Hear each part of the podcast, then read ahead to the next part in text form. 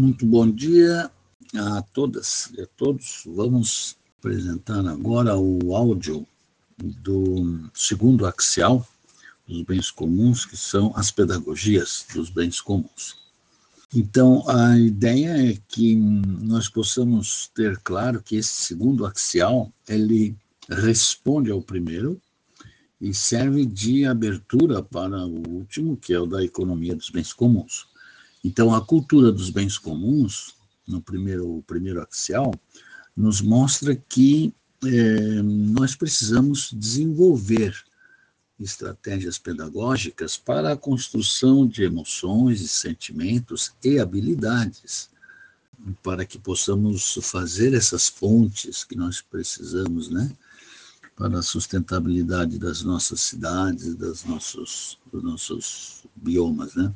Então, hum, eu queria dar uma, uma sugestão aqui, que vocês pudessem passar os olhos nas três pedagogias específicas da, da pedagogia, das pedagogias da sustentabilidade, que é o módulo 3, que começa na página 91.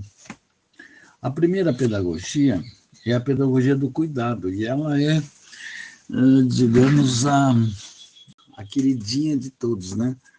Porque se tem uma coisa que, digamos, uh, uh, nos torna pessoas afins, é o reconhecimento da falta de cuidado que, que, que a sociedade brasileira está tendo com a sua natureza e com as suas pessoas, né? Então, é, é, isso é algo que nos permite falar com clareza, né?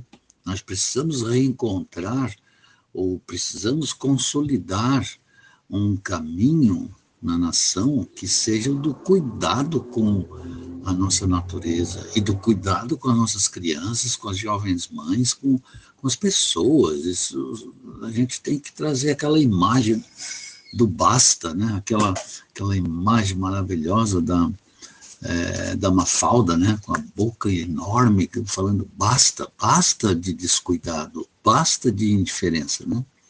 A pedagogia do cuidado vai exatamente propor isso, propor que a gente aprenda a cuidar das pessoas, aprenda a cuidar das naturezas e aprenda a cuidar com o futuro que existe nas pessoas e na natureza, ou seja, com as suas futuridades.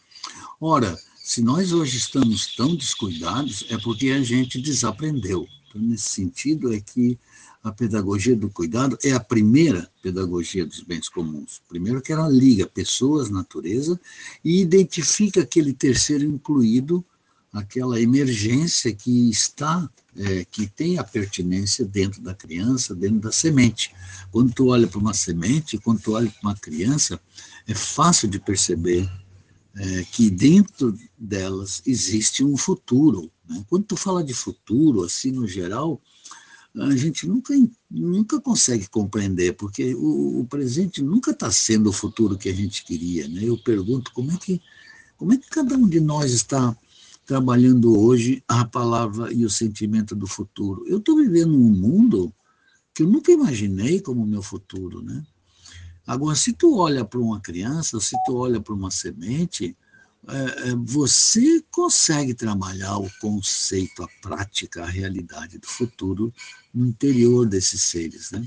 Então, a ideia de curadoria ambiental é uma ideia forte que pode ganhar espaço nos projetos internacionais e a curadoria ambiental ela estaria associada à pedagogia do cuidado.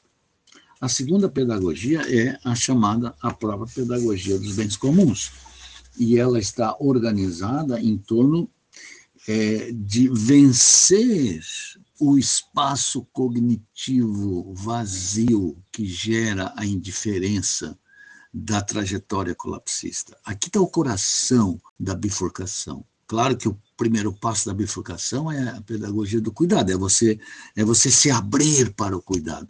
Mas o segundo passo que consolida o nosso afastamento da trajetória colapsista é você reconhecer, reconhecer os bens comuns. Ora, para tu reconhecer algo aí fora, tu precisa ter o conceito dentro de você, entende? não tem como tu reconhecer algo que você não tem o conceito dentro de você.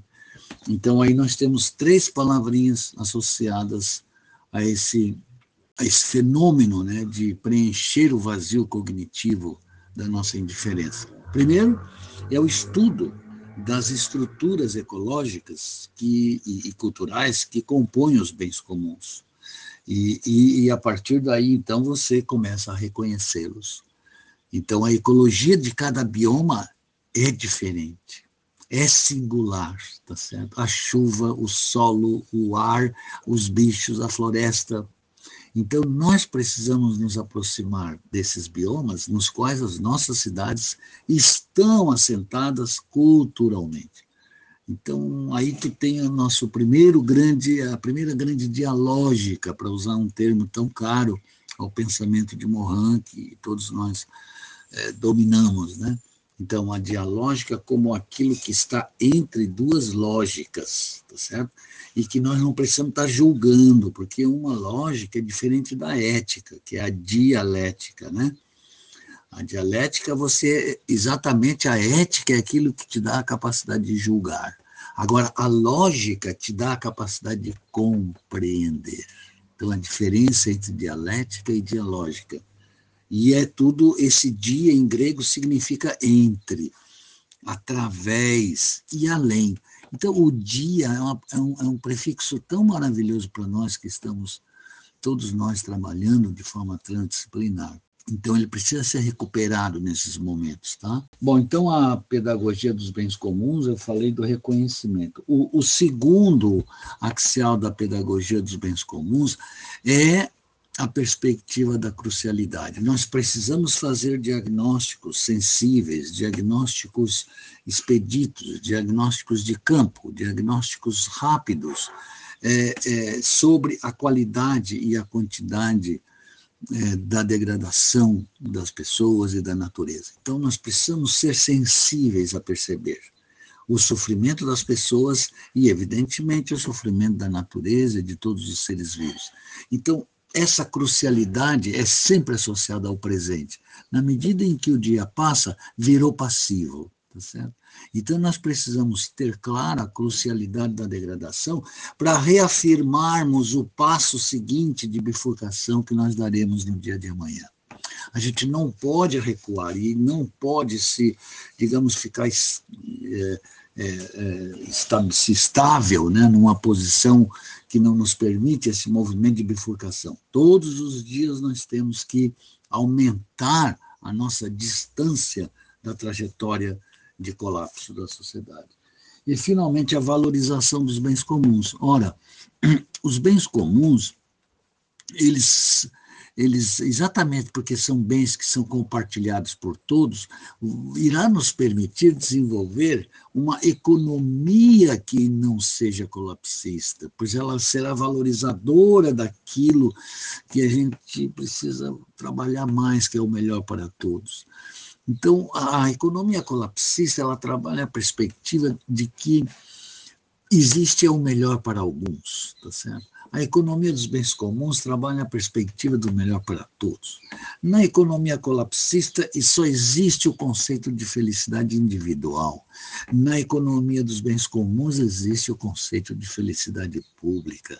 Então, nós temos aqui na valorização política, econômica, social, todas as dimensões que nós precisamos valorizar artística, cultural, linguística. Meu Deus, os bens comuns precisam ser valorizados em todas as dimensões que se faz necessário para sua substantivação, para preencher esse vazio da indiferença. E, e, finalmente, a terceira pedagogia é a pedagogia da governança dos bens comuns. Essa governança ela tem dois adjetivos fundamentais. Primeiro, ela é social, então ela não é política e não é de mercado, tá certo?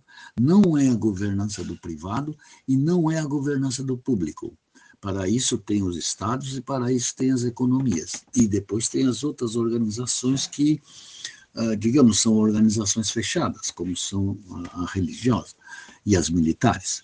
Então, o, o, o, que nós estamos falando aqui é de uma governança aberta, transparente, que que permite às pessoas que são usuárias e se assumem como possuindo uma pertinência física, física sobre o bem e cultural, evidente, também sobre o bem, mas que seja de forma intergeracional, ou seja, existe uma relação de gerações nessa pertinência e que seja ecológica, claro. Não pode ser uma pertinência da maldade, né, de exploração é, é, né, e, de, e de degradação, porque também tem, também tem pertinências intergeracionais é, de famílias que só praticam a maldade. Né?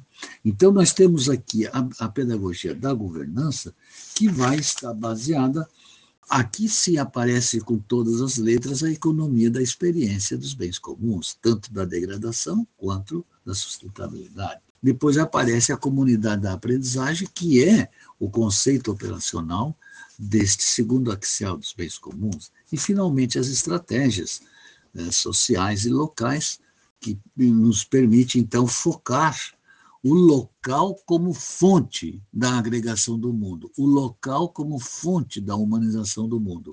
Então, se toda a degradação, se você tem claro toda a degradação do mundo e, e o efeito das mudanças climáticas, se você consegue compreender esse, essa crucialidade das mudanças climáticas, você também compreenderá com facilidade que tu não muda as coisas pelo global, tá certo?